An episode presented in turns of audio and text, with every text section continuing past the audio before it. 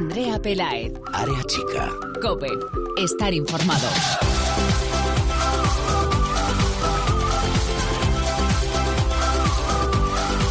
¿Qué tal? Muy buenas, bienvenidos una semana más al espacio en cope.es para todo el fútbol femenino. Bienvenidos a Área Chica.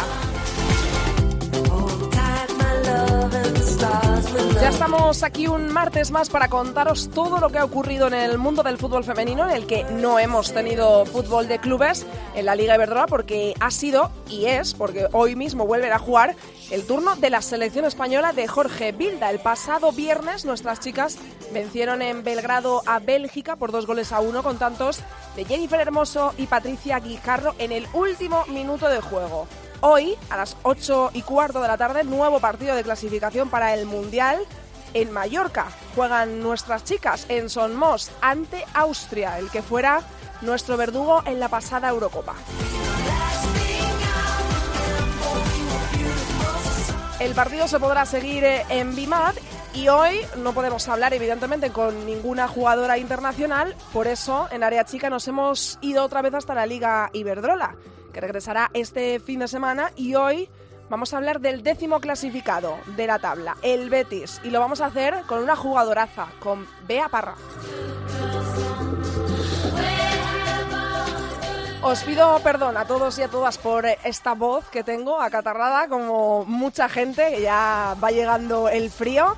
Vamos a arrancar ya, pero antes os recordamos nuestras redes sociales. Estamos en Twitter, somos arroba areachicacope y en facebook.com barra areachicacope. Ahí leemos todos vuestros comentarios, como siempre. A los mandos, en la técnica, hoy tengo conmigo al gran Javi Rodríguez. Arrancamos ya.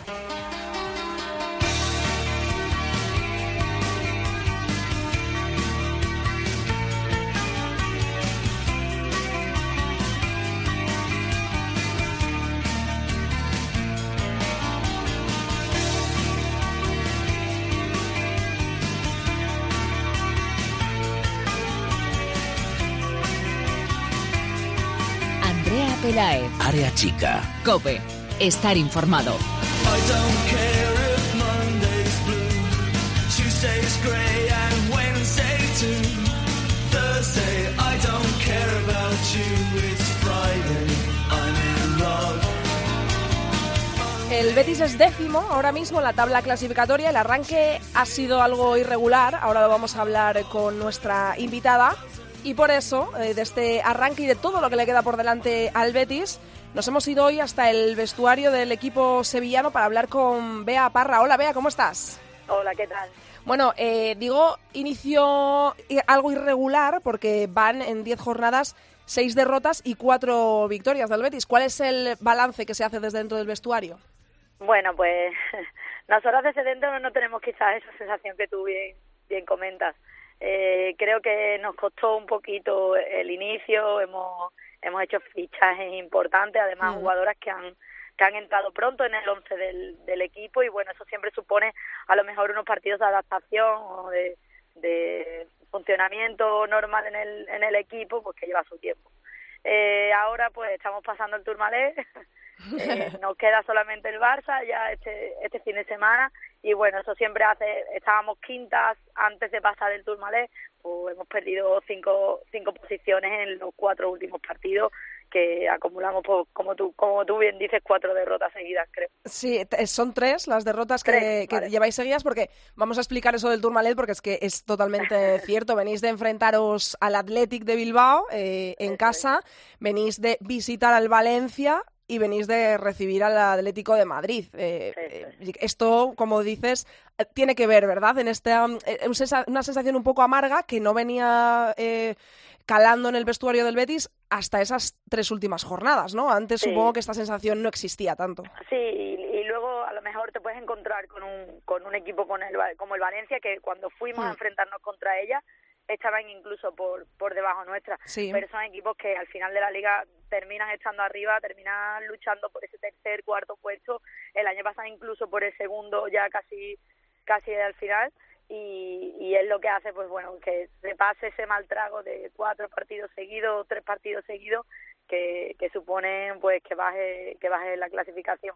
Nosotras siempre intentamos y creo que, que así ha sido, aunque no nos ha salido muy bien, pasar el Turmalés con, con derrotas demasiado abultadas, abultadas también influye psicológicamente. Entonces, bueno, pues hemos intentado que la- las diferencias de los goles no fuesen tan importantes, no lo hemos conseguido. El año pasado sí, sí que pudimos gozar de un empate contra el Barça y de un resultado, dos resultados ajustados entre el Atlético de Madrid y el Atlético de Bilbao respectivamente.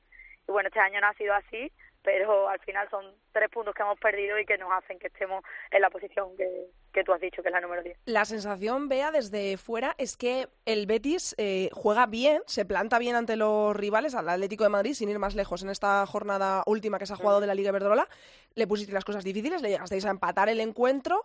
Em, da la sensación, porque por ejemplo, eh, en todas las jornadas que van, el Betis no ha cosechado tan solo ni un empate. O sea, eh, da la sensación de que el Betis sale a jugársela, a jugarle de tú a tú a todos los rivales.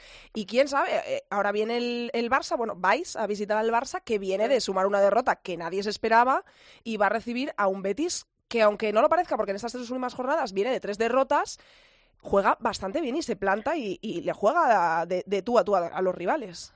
Bueno, el, planteamiento de María ahí y Hmm. tiene la suerte, vamos, a mí me parece una suerte que, que lo compartimos todas, que todas llevamos muchos años, la mayoría llevamos, eh, el bloque a lo mejor del equipo lleva muchos años jugando con ella, creemos fielmente en su, en su forma de jugar, en su sistema y vamos con él a muerte. De momento, el año pasado las cosas nos salieron bastante bien, nos salvamos, que era lo importante, además eh, bien, sin demasiado estrés, sin demasiada presión, que luego siempre siempre es malo en las últimas jornadas. Y bueno, este año para mí el objetivo es, lo digo a boca a boca llena, que es meternos en la Copa. Eh, yo creo que con el, el planteamiento, los planteamientos que hace María, como tú bien dices, de salir de tú a tú eh, ante, ante cualquier rival, eh, deberíamos deberíamos conseguirlo teniendo en cuenta la posición de, del año pasado también. Eh, yo creo que no hay duda de que el, el Betis desde el año pasado estamos dando dando que hablar. Eh, hemos cosechado eh, victorias e incluso empates contra contra equipos de arriba. El, el partido del Bilbao Hmm. creo que fuimos bastante superiores en casi todos los tramos del encuentro. Eh, me remito a, a declaraciones incluso de su propio entrenador. Entonces, bueno, creo que tenemos que quitarnos un poco la, la máscara de doncellas, de, de nuevas en esto y empezar a creernos nosotras pues que, que podemos hacer más daño de que de que la gente piensa y que podemos estar bien arriba de la tabla. Eh, en el vestuario eh, al que citas, ¿cómo, eh, ¿qué se espera de este Betis? Porque imagino que tú ahora mismo eh, en estos micrófonos lo estás haciendo, pero imagino que también será un sentir en el vestuario que el Betis es un equipo que hay que tener en cuenta, eh, que ahora mismo ha pasado un bache, el Tourmalet como tú lo llamas, pero que hay que tener ojito que está ahí el, el Betis. ¿Qué podemos esperar de este Betis? ¿Copa? Eh, ¿Es un objetivo primordial dentro del club? Sí, para, para el club y para María, para el cuerpo técnico, e incluso para nosotras ha sido desde que arrancó la liga este, este año ha sido el objetivo y por lo que por lo que lucharemos a final de temporada. Eh, nosotras tenemos tenemos claro que mejorar eh, la posición del año pasado eh, es, eh, sería lo mínimo que podríamos hacer y no nos quedamos tan lejos de la Copa. Por tanto, ¿por qué no soñar con, con algo así? Eh, en cuanto a lo que dices de terminar de creernos, ¿no? A lo mejor, o, de, o qué planteamiento tiene la plantilla. Eh, creo que ahora mismo mis compañeras son muy pequeñas todavía y, y no se están dando cuenta, no son muy conscientes de lo, de lo que están haciendo, lo que están consiguiendo en el fútbol andaluz y, y espero bueno pues que se, se pase pronto ese, ese proceso también de crecimiento de ellas y empiecen a sentirse importantes y, que tengan cualquier rival enfrente crean de verdad que tienen cualidades y que, y que hemos llegado a primera división por algo. Han llegado refuerzos, hablabas al principio de la entrevista eh, de los fichajes, quizá el más sonado eh, del Betis es la llegada de, de Priscila, ¿no? Eh, viene, venía de ser campeona de la liga con el Atlético de Madrid, está metiendo goles, que es eh, una de las cosas que se esperaba de ella. ¿Qué, qué aporta eh, más eh, Priscila, aparte de lo, de lo que vemos todos desde fuera, ¿no? que es una jugadoraza, marca goles y, y de momento eh, está dando lo que se esperaba de ella, ¿no? bueno, pues a nivel de grupo, y si me está escuchando me va a matar, pero es bastante divertida. y la verdad es que ha cuajado bastante bien con el, con el ambiente que tenemos en el equipo, tanto ella como los demás fichajes, pero bueno, en este caso me preguntas por ella, eh, sí que ha cuajado bastante bien en el, en el equipo, con las compañeras. Y bueno, lo que tú has comentado, yo creo que un poco lo que demandábamos era a lo mejor una jugadora con, con gol, una jugadora con experiencia también. Yo eh, somos poquitas las que llevamos mucho tiempo jugando al fútbol.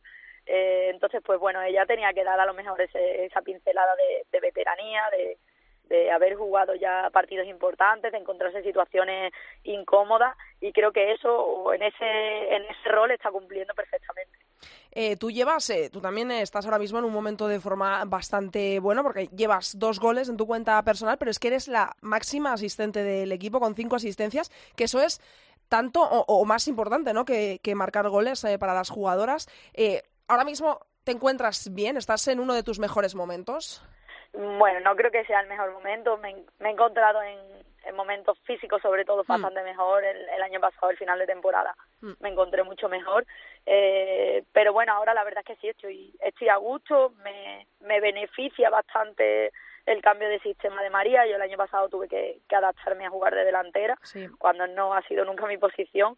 Y bueno, este año con la llegada de Priscila, quizás Paula y Priscila se han quedado como más referentes o incluso Gigi y yo soy un poco más media punta, vengo más a recibir, juego entre líneas que a mí a priori me gusta me gusta bastante más y, y aunque no tengo tanto contacto con el gol como podría pasar el año pasado jugando de delantera, pues este año me estoy encargando un poco más de, de repartirlo, de darlo, que a mí en el fondo es lo que me gusta.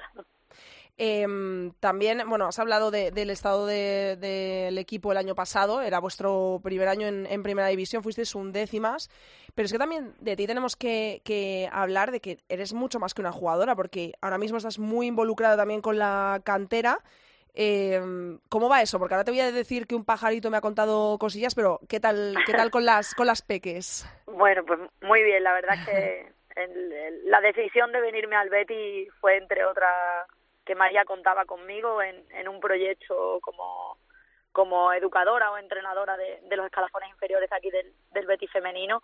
Y bueno, para mí es, es increíble poder juntar, siempre lo, lo explico, mis dos pasiones que son los niños y el fútbol y en este caso las niñas y la verdad es que estoy con, contentísima con ellas, trabajo todo lo que puedo e intento aportarles todo lo que puedo, no solo como entrenadora, sino como persona, porque lo importante es que sean, siempre se lo digo, buenas personas.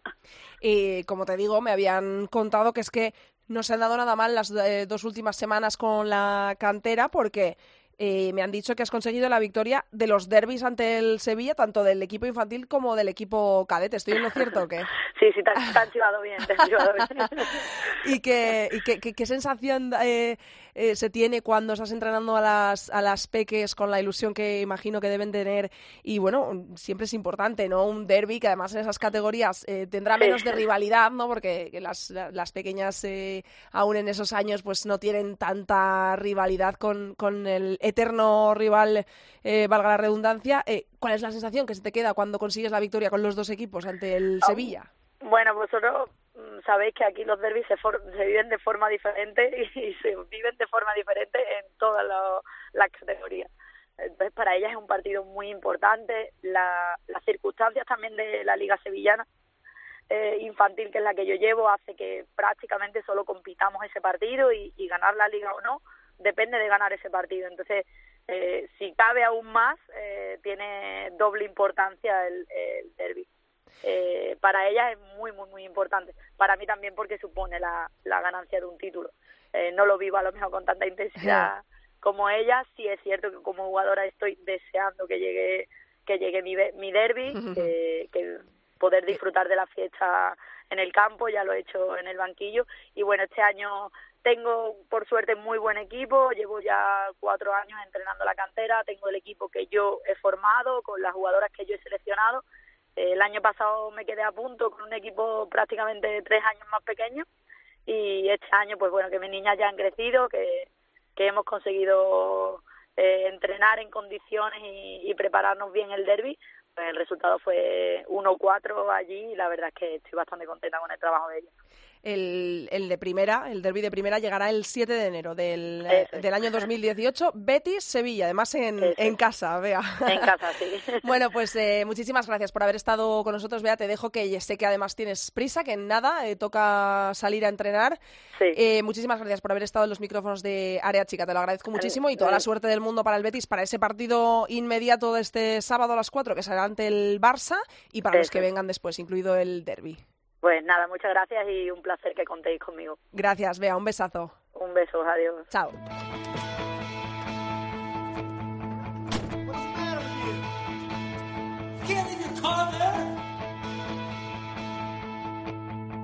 Andrea Pelaez, Área chica. Cope, estar informado. million miles away. Your signal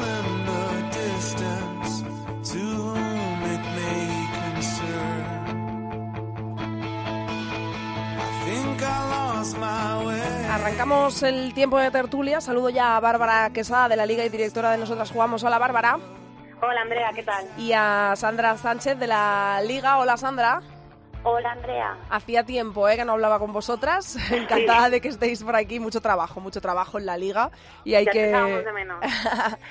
hay que entenderlo. Bueno, chicas, vamos a hacer una tertulia. Tampoco quiero robaros mucho tiempo, que sé que estáis muy liadas. Vamos a, a intentar resumir un poquito lo que pasó en la Liga Iberdrola antes de este parón de, de selecciones. Tenemos líder en solitario del Atlético de Madrid. ¿Os sorprendió mucho, mucho la derrota del Barça en, en Tenerife en manos del Granadilla, Bárbara?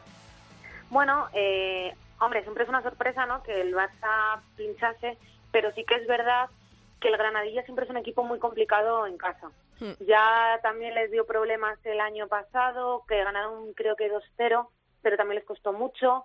Al Atleti igual, siempre el campo de allí, el suyo es muy es muy complicado. Entonces, bueno, es un poco sorprendente por la calidad del Barça, ¿no? Que tiene su plantilla, pero pero las Canarias son muy guerreras. Y Sandra. al hilo de lo que comenta Bárbara en una mini previa que hacemos los viernes en la liga, intentamos resumir un poco todos los partidos y comentábamos que eso, que iba a ser un partido complicado para el Barça, porque aunque sea este Barça todopoderoso en Canarias, también por la forma en la que se vive el fútbol, que el Granadilla mete mucha gente en su campo, las gradas están muy cerca y es un equipo correoso y con jugadoras de, de calidad, pues iba a ser complicado. Y bueno, aún así yo creo que a todo el mundo le sorprendió esa derrota, porque además el gol del Granadilla fue en el minuto 26 de Jackie Simpson y bueno, todavía tenía tiempo el Barça de recomponerse, Fran Sánchez de hacer cambios y aún así metiendo cambios, intentando reactivar a sus jugadoras, no, no lo logró, así que eso da una muy buena imagen del Granadilla y bueno, ahora el Barça que, que le espera un mes de, de marzo complicado porque en marzo se enfrenta al Atlético de Madrid y después también tiene la eliminatoria de, de Champions que como todos sabemos el sorteo no ha sido muy bueno y le ha tocado el sido Tigre, demasiado bueno, ¿no? Va a ser un mes de marzo bastante complicado porque se puede encontrar con si le gana el Atlético de Madrid con prácticamente la liga perdida y fuera de la Champions. Entonces, bueno, a ver cómo No, lo, lo gestionan. Y también este fin de semana cuando vuelva a la liga, es verdad que al final eh, sí es una plantilla de calidad, pero hay 13 jugadoras que están Eso con es. sus selecciones. Mm. Hay 10 con España y luego tres extranjeras. Es decir, que igual también ese cansancio físico pueden, pueden achacarlo el fin de semana. No Y lo creo porque yo creo que van a llegar con muchas ganas, pero sí que es verdad que al final son jugadoras que, que no paran, ¿no? Claro, Entonces- y también Bárbara, la lesión de Andrea, la lesión de, de Mariona, que hasta ahora estaba Sí. siendo importante Mm. para, para Sí, y también es Cuatro- una jugadora con la que va a dejar de contar. Mm. Entonces, bueno, Sí, y Andresa también estaba tocada, creo que tenía un esguince, Sí. no sé si volverá este fin de semana, pero sí, es lo que dice Sandra, que al final también las bajas, Mariona Sí. era- estaba siendo muy importante. Mm, Estaba contando mucho para el entrenador. eh, y llegó el Atlético de Madrid, que nunca le hemos descartado de esta lucha, por supuesto. eh, siempre hemos hablado de la diferencia entre las plantillas, pero ahí está el Atlético de Madrid, que le costó un poquito al principio, pero ganó en la ciudad Luis del Sol al Betis y es el, el nuevo líder. ¿Qué eh, opináis de- del Atlético de Madrid? ¿Va a aguantar esos eh, tres puntos, esa lucha durante tiempo? ¿Qué pensáis? es lo que comentábamos eh, también en anteriores tertulias, que quizá, bueno, quizá no, jugadora por jugadora, el Barça es una plantilla mucho mejor, tiene nombres como Le Martens, Duan, eh, Andresa, Alexia, pero quizá el bloque, el equipo está más formado el, el Atlético de Madrid, que es un Mm. equipo súper difícil Sí. de, de vencer, de hacer un gol y bueno, ya lo demostró contra el Barça y ahora lo, lo ha vuelto a demostrar y además yo creo también que ganan mucho respecto al año pasado que ya eh, supieron competir con, con esa presión, con esa presión de ir a Barcelona a jugarse la liga y sacar un empate, de jugar en, Bar- en Madrid también con el, con el Atlético de Madrid y bueno, son jugadoras que ya están acostumbradas a esa presión, a soportar esos, esos resultados, esa tensión y yo la verdad es que lo veo, antes lo veía lógicamente candidato junto al Barça, pero la- veo a las de Villa muy, muy, muy fuertes. Sí, no, yo creo que en verdad nadie nunca les ha descartado. Lo que sí que es cierto que es lo que dice Sandra.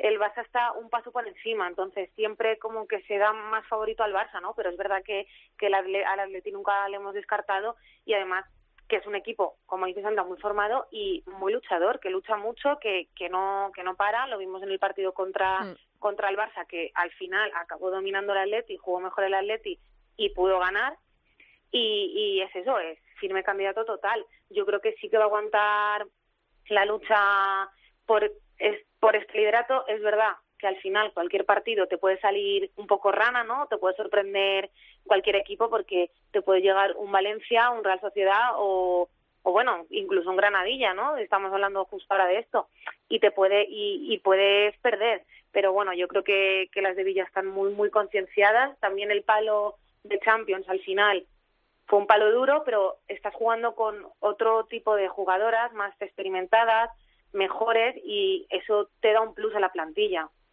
Ahora vamos a tener también en esta nueva jornada un Real Sociedad Zaragoza, que son los dos eh, equipos que están en puestos de descenso. Escolista el Zaragoza con dos puntos y la Real, que parece que ya está empezando a remontar, está tan solo a un punto de la salvación, que tiene seis el Santa Teresa. ¿Qué esperamos de este partido? Eh, ¿Lo veis clarísimo a favor de, de la, de la Real ante el Zaragoza? Pues parece que lo del dicho de entrenador nuevo, victoria Sí. segura con, con la Real se ha cumplido, aunque el primer partido fue empate, después el segundo ya fue una victoria y es lo que comentábamos, quizá en tertulias anteriores, quizá lo que necesitaba la Real era eso, era e- ese cambio, ese aire fresco en el, en el banquillo, jugadoras renovadas, etcétera y parece que, que el cambio de entrenador ya sea por H o por B, les, les ha venido bien. Al que me preocupa, la verdad, es el Zaragoza Sí. ahora.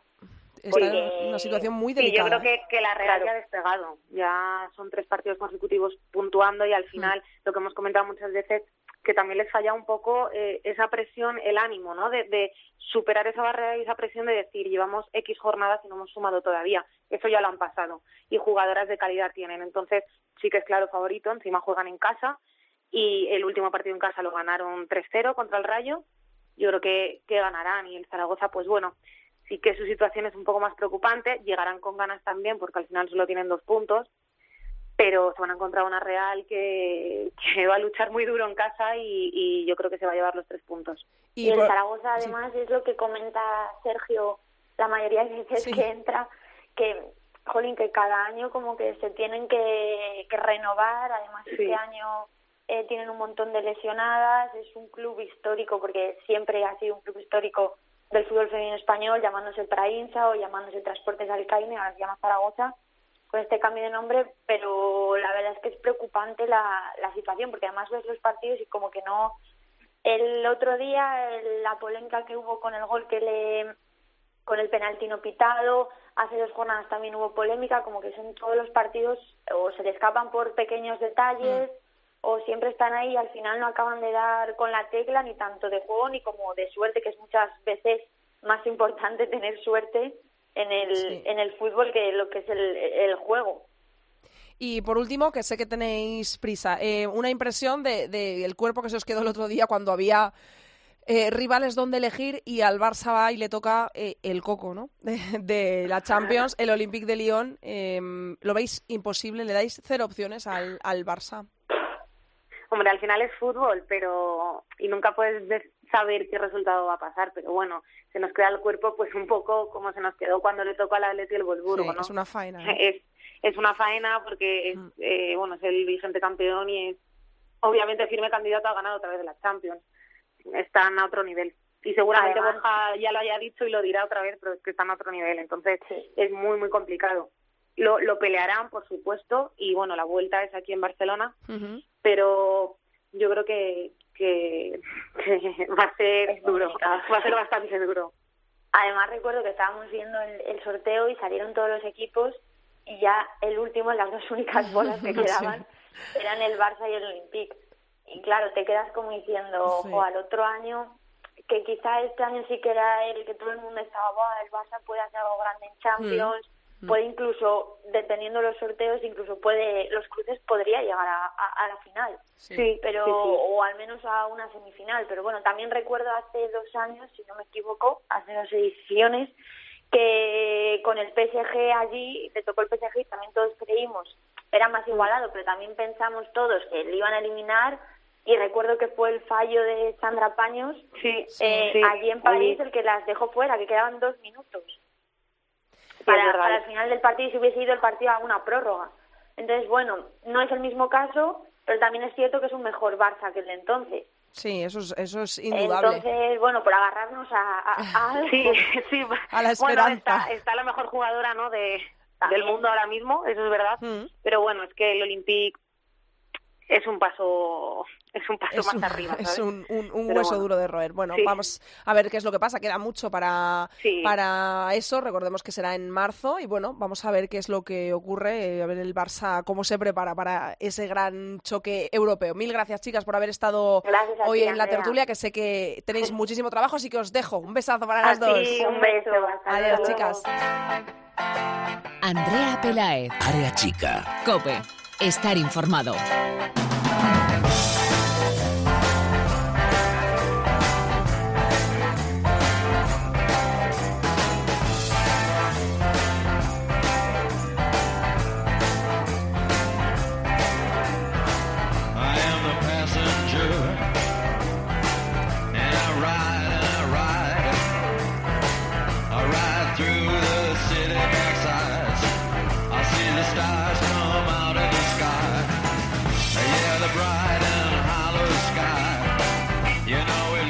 No tuvimos fútbol en primera, en la Liga Iberdrola, pero el fútbol de segunda división no ha parado, así que ya está por aquí Ceci Martín de Babel para ponernos al día de todo. Hola Ceci, ¿cómo estás? Hola, ¿qué tal? ¿Qué tal? ¿La semana bien? Bien, Relajadito, pero la, la segunda división no para, tienes que estar Nada. pendiente de ella. no ha parado, no ha parado la segunda división este fin de semana. Vamos a empezar con el grupo primero, en el que tenemos como líder con 31 puntos al Deportivo de La Coruña. Es segundo a tan solo un puntito, le sigue muy de cerca el Oviedo Moderno.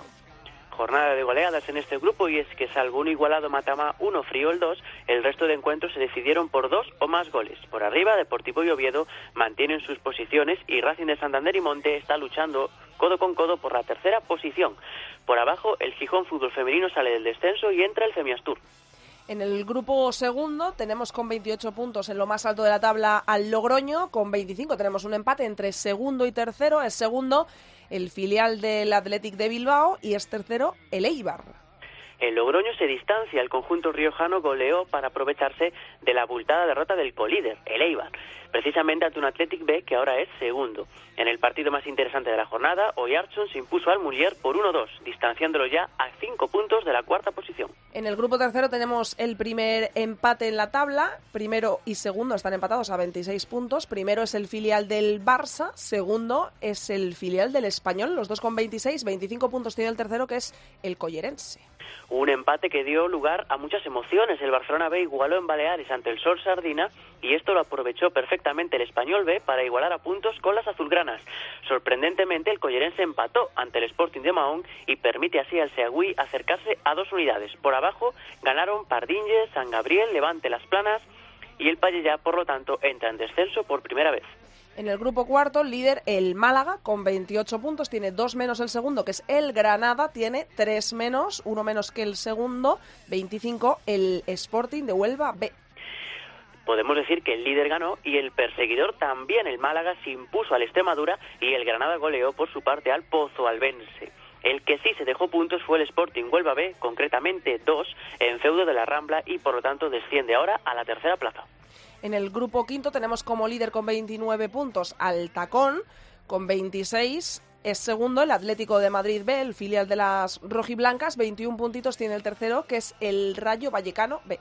El gran partido se resolvió a favor del líder. El Tacón venció 3-0 al Rayo Vallecano B y se mantiene en lo más alto, perseguido por un Atlético de Madrid B que se impulsó en Guadalajara.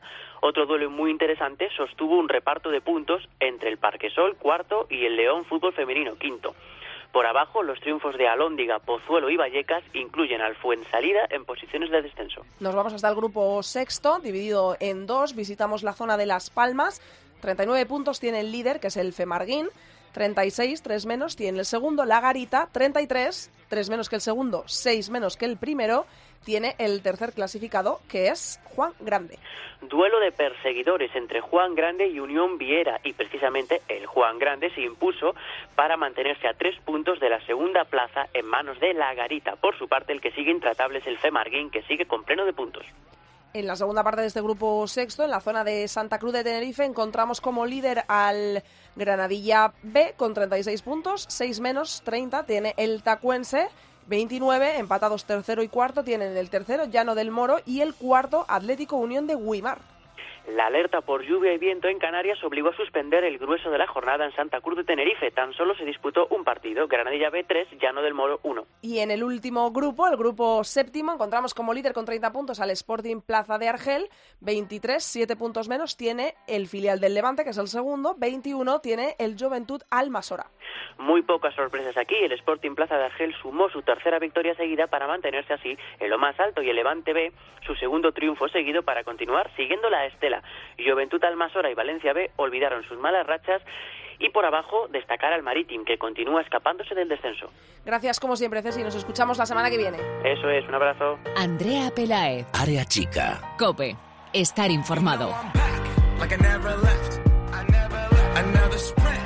Another step, another step, another day, another breath.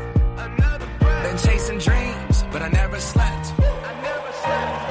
I got a new attitude and a lease on life is a piece of mind. Seeking a find I can sleep when I die, want a piece of the pie. Pues la semana pasada hablábamos en esta misma sección con Borja Rodríguez de FoodFem Internacional sobre el sorteo de cuartos de la Champions, sobre lo que le podía tocar o no al Barça. Y hoy lo vamos a analizar. Eh, creo que ya sabemos todos por dónde van a ir los tiros, pero vamos a hablarlo con él, que es el que más sabe de fútbol internacional. Hola, Borja. Hola, Andrea. Bueno, había tres escalones. Había un escalón en el que el Barça estaba prácticamente en semifinales, había otro escalón en el que estaba seguro en semifinales y había un escalón de los dos favoritos, Wolfsburgo y Olympique de Lyon, en el que le dabas muy pocas opciones a las de Fran Sánchez de llegar a las semifinales como el pasado año. ¿Y qué ha ocurrido? Que al Barça le ha tocado el Olympique de Lyon. El Olympique de Lyon con la vuelta en casa, que bueno, es lo único bueno que podemos sacar de, de ese sorteo. Pero imagino que, que seguirás pensando, evidentemente, lo mismo que la semana pasada, ¿no? Que el Barça tiene eh, poco menos que, que- que cero opciones, ¿no? De, de pasar a las semifinales. Es fútbol al fin y al cabo, pero ¿cuántas opciones le damos? Uf, pues yo le ponía en el artículo en Futfem un 5% y Mm. porque al final puede haber lesiones y demás en el Lyon, pero eh, decías que tiene la vuelta en el Mini. Ya, la pregunta es si van a aguantar en, en el Parcol, es. ¿no? Ante 25.000 espectadores, como se- supongo que habrá en, eh, en Lyon. Pues es muy difícil, ¿no? Yo creo que el Barça es que así, ¿no? Quería estar leyendo, ¿no? A ver que la gente que opinaba de, si, si podría competir, ¿no? Y hay mucha gente que cree que el Barça puede competir, pero es que yo, yo al menos le tengo muchísimo miedo al Olympique de Lyon porque ahora mismo está intratable y está de pruebas, ¿no? Cuando llegue marzo, que probablemente tenga ya la liga ganada, si, si vence al PSG en dos semanitas, pues la verdad es que es francamente difícil pensar que el Barça va a tener una opción porque el Olympique de Lyon te puede ganar de, de- mil maneras, ¿no? El Barça, que es un equipo que tiene la posesión, ante el Olympique de Lyon, si ellas quieren no la vas a tener, pero es que no vas a ver ni el balón, porque tienen el mejor centro del campo del mundo. Pero si quieren jugar directo, pues tienen a Hegerberg, que es una delantera poderosísima, que no, que no vas a poder parar, pues yo creo que ni Marta Torrejón ni Mapi León pueden parar ahora mismo a Hegerberg. Y si te quieren entrar por bandas con Van de Sander y Magri, lo pueden hacer. Es que te pueden ganar de mil maneras y la verdad es que no veo por dónde puede el Barça pillar hasta el Olympique de Lyon. Eso te iba a preguntar ahora mismo. Si tú estuvieras sentado en el banquillo del Barça, tienes la baja, creo, importantísima. Ahora me dices qué, porcentaje de importancia le das a la baja de Mariona eh, en el Barça para recibir y para visitar al Olympique, que bueno, eh, es en marzo, recordemos. eh, para ello, Sí. para entonces esperamos que esté Mariona, porque le han dado cuatro meses, si no me equivoco, de, de baja. Va a estar ahí, ahí. Em, tú sentado en el banquillo, eh, ¿qué harías con tu equipo para intentar frenar al Olympique y, pasar la convocatoria, o sea, la convocatoria, la, eliminatoria, o por lo menos para salir vivo, ¿no? De Francia y llegar con alguna opción al mini. Es que es muy complicado, porque al final al Wolfsburgo sí que le podías hacer daño, pues por ejemplo con delanteras rápidas, porque eh, digamos que Fischer y Peter no, no son las centrales más rápidas del mundo, ¿no? Pero es que tú miras la defensa del Lyon y estamos hablando de Lucy Bronze, que la mejor lateral derecha del mundo, que fue la única lateral que secó en seco a Lieke Martens en la Eurocopa, la única, el único partido que no apareció la, la de Best fue contra Inglaterra y fue porque estaba Lucy Bronze, ¿no? Marcándola. Y aquí tienes a Wendy Renard, que es, para mí, puede, mucha gente puede opinar que es Sauerbrunn, pero para mí es la mejor central del mundo. Y luego tienes a Buchanan y a Bati, que son dos portentos físicos. Es decir, por velocidad no las vas a ganar. O sea, a la contra no creo que tengas muchas opciones. Y es que replegado atrás, mm, la verdad es que es una, tirar una moneda al aire, porque al final, si no es porque Malochan o Abilit van a entrar por calidad, eh, las dos tienen disparo y es que es francamente eh, recuerdo hace un, dos temporadas ¿no? que le metió siete al PSG en la, en la ida de la semifinal de la Champions ¿no? y es que si el Lyon está bien es un rodillo ¿no? y yo no veo por dónde el Barça puede pillar de verdad a este Lyon ¿eh? pero espero que compitan bien ¿Cuánto, eh, qué porcentaje de importancia le das a que no esté Mariona? O que, a ver, Pues- eh, esperemos que, que llegue, ¿no? Pero va a estar ahí, ahí.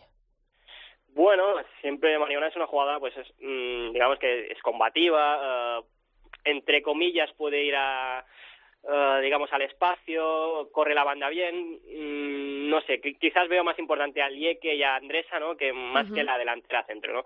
Eh, quizás Buchanan, si la sacas un poco a la banda, pues puede sufrir, o en Bati.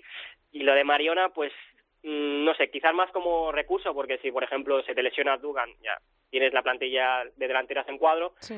pero no le doy tampoco una importancia muy grande a la baja de, de Mariona, teniendo en cuenta que al final el Lyon pues tiene una plantilla Sí, que ahora, mismo, que ahora ¿no? mismo es la mejor del mundo y Hmm. va a añadir a Mandine Henry y a Morgan Bryan, así que es que eh, ahora mismo son inalcanzables. Em, el resto de eliminatorias, em, recordamos Montpellier-Chelsea, Wolfsburgo-Slavia de Praga. Si ya lo- tenía un equipazo el Wolfsburgo encima, se lo ponemos fácil. eh, Esto es increíble. Sí, Manchester bueno, City, Linköping y la que ya conocemos, Olympique de Lyon, Barça. Em, ¿Cuál es el cruce más igualado para ti? Si quieres, coméntame ese Wolfsburgo-Slavia de Praga, que el Wolfsburgo, recordemos, es el otro gran favorito junto al Lyon. ¿Cuál es para ti la, la- la más igualada a la eliminatoria? Entiendo Montpellier-Chelsea. Sí, bueno, Wolfsburgo es la vía Praga, no tiene más historia. Lo bueno es que no han cruzado a Lyon y a Wolfsburgo, con lo que puede haber ah, la venganza de la venganza Sí. en Kiev, pero, pero bueno. El Manchester City Linköping, mm, no creo que el Linköping eh, le ponga muy complicadas las cosas al Manchester City, y así que el- nos queda el Chelsea Montpellier, ¿no? A mí el Chelsea, la verdad lo he dicho, ¿no? Me parece el PSG de esta edición. Pero el Montpellier es un equipo que no me gusta para nada, ¿no? Por, ya te lo he dicho, por Blackstenius, por Belle, por Jacobson, que ya vendrá pues con mucho ritmo. Eh, no me gusta nada el Montpellier y, y en este caso sí que no doy, no sé quién podría pasar. O sea Y que hay- cualquiera de los dos, cualquiera de los dos puede pasar perfectamente. no te mojas, ¿no? Montpellier-Chelsea es la más igualada y ni siquiera te atreves a, a No, decantar la balanza, ¿no? Ni siquiera las semifinales, porque por ejemplo contra el Wolfsburgo a cualquiera de los dos se lo puede poner complicado. Así que yo sí que ya veo al Lyon en la final, pero el Wolfsburgo lo veo en las semis, pero el Chelsea Montpellier cualquiera le puede competir, a- puede pasar la eliminatoria y cualquiera puede y le puede competir al Wolfsburgo. Así que yo aquí sí que no, no me mojo. O sea, por el- lado del cuadro del Barça, eh, poniéndonos en la tesitura de que el Olympique de Lyon elimine al Barça, le ves ante el Manchester City y, por supuesto, Muy ahí favorito. ves al Lyon muy favorito, ¿no? Sí, yo creo que Lyon ya está en Kiev. Y Ahora la, la cuestión es la, la otra parte del grupo. eso de te iba a decir, cuadro. la otra parte del cuadro, ¿verías un Wolfsburgo-Montpellier Wolfsburgo, quizá? ah, Wolfsburgo Montpellier, Wolfsburgo Chelsea, cualquiera de los dos, porque de verdad que me parecen que el Montpellier ahora está muy mal, pero no pueden ir a peor y supongo que, que mejorarán con eh, la segunda vuelta. Y el Chelsea, pues eh, yo creo que tienen ahora mismo están en un punto muy bueno, con confianza, pero vamos a ver cómo llegan a marzo. Bueno, pues eh, ya lo tenemos ahí. Esperemos que te confundas, que nunca lo haces, pero esperemos que esta vez... Bueno, vamos, sí, bueno, en la Eurocopa sí, porque fue un torneo muy raro Cierto. y ahora voy a ver a Austria. Por que- cierto, eso es. eh, vas a ver a Austria. España ganó a Bélgica en el último minuto con gol de, de Patrick Guijarro. ¿Qué esperamos de Austria? Porque fue nuestro verdugo en Holanda. ¿Qué, ¿Vas a verlo? ¿Qué, ¿Qué partido esperas? Que ya nos lo contarás el próximo martes, lo que has visto. Mm, Pues, bueno, yo creo que Austria no, no tiene plan, bueno, ni España tiene plan B ni Austria tiene plan B, es decir, España tocando el balón y Austria esperando. Veo mismo partido que en la Eurocopa y no sé si mismo resultado porque Austria... no, por favor.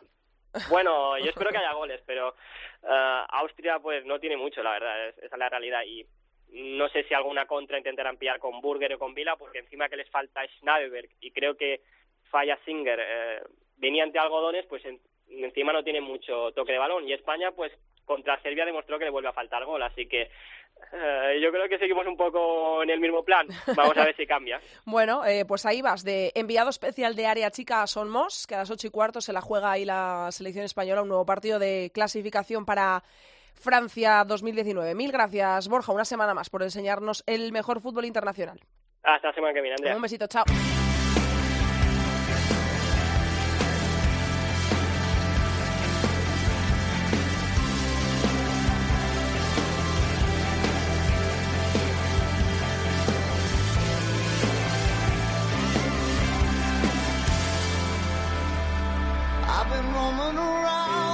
Hasta aquí ha llegado el programa 39 de Área Chica, hasta aquí toda la actualidad del fútbol femenino. Os Recordamos que nos podéis encontrar en nuestras redes sociales, en Twitter como arroba Área Chica Cope y en facebook.com barra Área Chica Cope. Partidos para este fin de semana que os recordamos regresa la Liga Iberdrola, jornada número 11 para el sábado.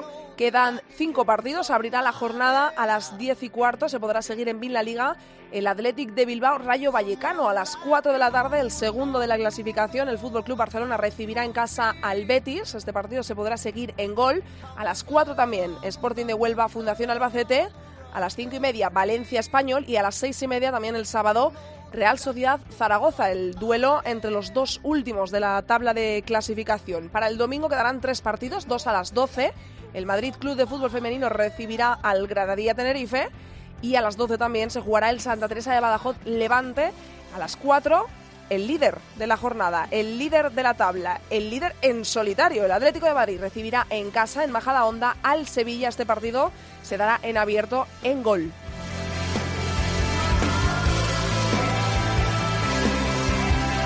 Nosotros os recordamos que tenemos un sorteo en marcha, la camiseta de Estefa del Santa Teresa de Badajoz, firmada por la jugadora. Tan solo tenéis que seguirnos en Twitter a Área Chica Cope y seguir al Santa Teresa de Badajoz y tuitear con este hashtag Área Chica Cope 3 con número y con una foto, adjuntando una foto relacionada con el fútbol femenino. Si queréis participar en Facebook, tan solo tenéis que buscar nuestra publicación en eh, facebook.com barra área chica cope, en la que hemos publicado la foto de Estefa Lima con su camiseta y firmar dejar un comentario con el mismo hashtag Área Chica Cope 3 y también adjuntando una fotografía relacionada con el fútbol femenino. Disfrutad de todo lo que tenemos por delante de España y de la Liga Iberdrola y nosotros Volveremos el próximo martes, os esperaremos aquí en cope.es como siempre. No faltéis que pasamos lista mucho fútbol femenino para todos. Adiós.